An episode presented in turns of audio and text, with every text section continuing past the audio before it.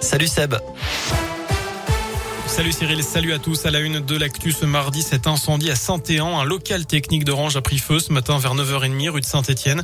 Un feu d'origine électrique. Selon les pompiers, une douzaine sont intervenus sur place, ce qui provoque des perturbations sur les lignes de téléphone fixe et d'internet dans le secteur en attendant un retour à la normale. Pas d'impact en revanche sur les portables. Direction la Haute-Loire avec euh, ce carjacking hier soir à Lawson. La voiture d'une femme a été volée. Un homme a en fait braqué une arme de poing sur la conductrice, la forçant à quitter le véhicule.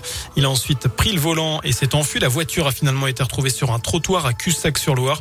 Le voleur était lui inconscient. Selon le progrès, il aurait eu un malaise après avoir consommé trop de stupéfiants. L'individu était toujours hospitalisé tout à l'heure. Son audition a donc été repoussée. Une enquête a été ouverte. Un coup de propre dans différents quartiers de Saint-Etienne. L'opération Flash Propreté revient à partir de demain. Effaçage des tags, enlèvement des affiches, remise en état des espaces verts, nettoyage des sols, remplacement des bancs. Premier secteur concerné entre la place Carnot et la place Giraudet. Quatre autres opérations coup de poing seront ensuite menées ailleurs dans la ville. Dans l'actu également, les enveloppes de dons arrivent chez les Républicains. C'est ce que dit ce matin le patron Les Républicains, justement, Christian Jacob, qui assure que le parti va accompagner Valérie Pécresse au lendemain de son appel aux dons après la débâcle du premier tour de la présidentielle dimanche.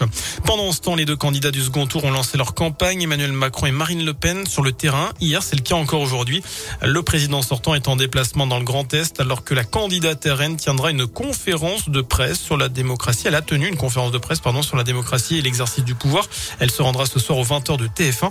Marine Le Pen qui écarte l'idée d'intégrer Éric Zemmour dans son gouvernement.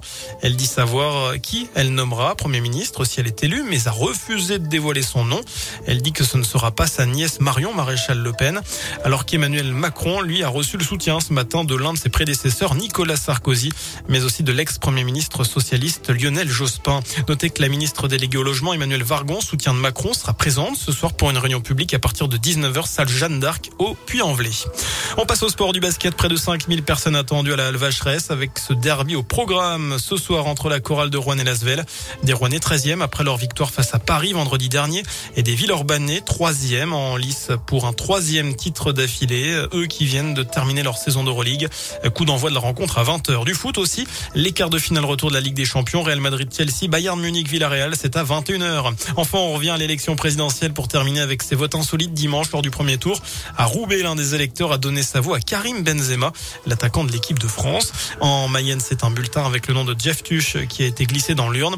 On se souvient que dans le troisième volet des films euh, Les Tuches, que Jeff devient président de la République après avoir été maire de la commune de Bouzol. Les deux bulletins ont bien sûr été comptabilisés comme nuls. Voilà pour l'essentiel de l'actu. Merci